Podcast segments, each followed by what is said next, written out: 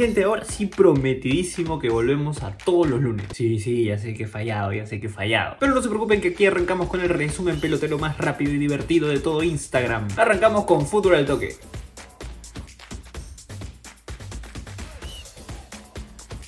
Y por fin volvió, volvió la Liga 1, el fútbol peruano, muchachos se pudo completar la fecha 7 de la Liga 1 y nos trajo algunas sorpresas. La primera es que Alianza Universidad cayó derrotado frente al Manucci. Y por otro lado, la Ayacucho FC venció al Deportivo Yacuabamba por 3 a 1. Tras estos resultados, tenemos nuevo puntero en la liga. El Ayacucho FC igualó en puntos a Alianza Universidad y ahora los dos comparten el liderazgo. Muy cerquita nomás están Binacional que no pudo jugar su partido contra Alianza y la U que empató su partido contra Cantolao. Y quien volvió a ganar partidos fue el Sporting Cristal, que tras cuatro fechas sin ganar pudo vencer al Sport Boys. Y aunque pudo ser una goleada más atroz, solo lograron encajarle 4 goles al equipo rosado. Hermano, qué bolsitos se fallaron, ¿no? Pero bueno. La siguiente fecha se jugará de martes a jueves. El puntero Ayacucho FC enfrentará a Sport Huancayo, mientras que el otro puntero Alianza Universidad enfrentará al Atlético Grau del gran y genial Raymond Manco. Yo sé, yo sé, falta un partido muy importante, pero lo voy a dejar para después. Durante la semana recibimos la horrible noticia que nuestro Paolo Guerrero, nuestro capi, nuestro goleador, salió por una lesión del partido del Inter de Porto Alegre. Lesión grave y durísima, rotura del ligamento cruzado de la rodilla derecha. La buena noticia es que pasó una exitosa operación. Ya se viene recuperando, sin embargo, no lo tendremos en lo que resta de la temporada. Así que tendremos que ver a quién ponemos en la selección. Por ahí se está voceando un nombre que lo voy a tocar más adelante también. Desde aquí, Paolo, recupérate y esperamos que vuelvas pronto a las canchas con tu cuota La otra noticia tampoco es tan buena, y es que Jordi Reina fue separado temporalmente del Vancouver Whitecaps. Inicialmente estaba planteado que saliera en el banco de suplentes, sin embargo, por no cumplir con las reglas de Camerino, tuvo que ser retirado a las gradas del estadio. Según el portal The Providence, Jordi Reina habría llegado tarde al partido incumpliendo con las reglas del protocolo de sanidad en la MLS. Todavía no se ha confirmado cuándo el peruano volverá a las canchas, pero realmente todos esperamos que aprenda de esta situación. Conocimos al campeón de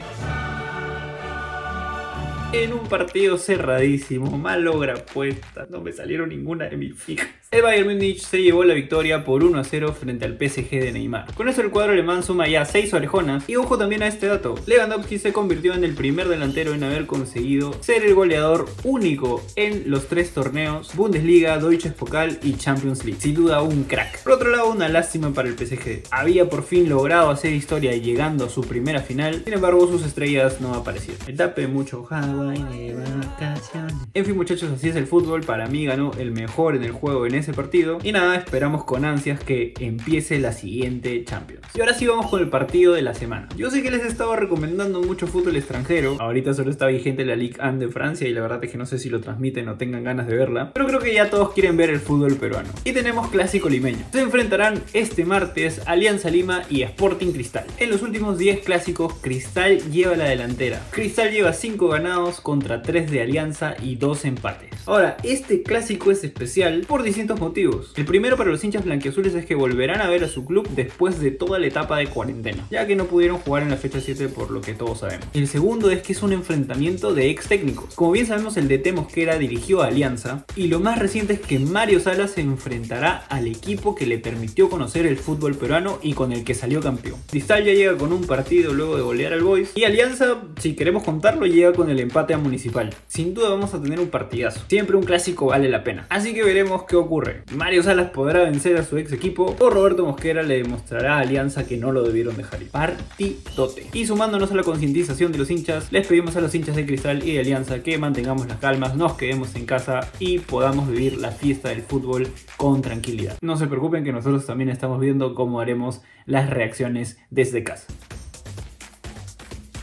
Y como toda la semana no puede faltar el beat. Como les dije, Paolo Guerrero está lesionado y ya se está voceando quién podría reemplazarlo. Y uno de los nombres que ha estado saltando durante esta semana ha sido el de Santiago Ormeño, el delantero México-peruano que juega en el Puebla. Tras sus buenas actuaciones, diversos medios locales han puesto como posibilidad la convocatoria del delantero. Para esto, primero el jugador tendría que decidir jugar por la selección peruana, otra vez me van a hacer la de la Padula, y Gareca tendría que convocarlo. Se dice que es un delantero con harto gol, incluso Juan Reynoso, DT del Puebla, en una entrevista según Depor mencionó que no es un delantero tanto como Paolo, sino más como Flavio Maestro. Díganme si creen que Santiago Ormeño es una posibilidad a convocar. Esta ha sido la carnecita de toda la semana. Ya sabes que tienes que centrarle este resumen a todos tus causos peloteros para que no se pierdan ni una. Y ya nos vemos la próxima semana. Sí, sí, les prometo, les prometo que ahora sí, la próxima semana. Esto es Fútbol de Toque.